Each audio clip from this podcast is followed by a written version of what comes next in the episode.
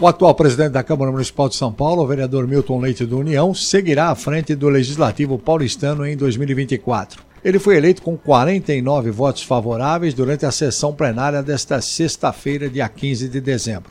A outra candidata à presidência da casa, a vereadora Luana Alves, do PSOL, recebeu seis votos. Da tribuna, Milton Leite disse que respeita todos os mandatos, que mantém um bom relacionamento com os parlamentares destacou o trabalho realizado pelo Legislativo ao longo do ano e anunciou que 2024 será a despedida da carreira política na Câmara. Detalhes no portal da Câmara, no texto do jornalista Marco Calejo. sãopaulo.sp.leg.br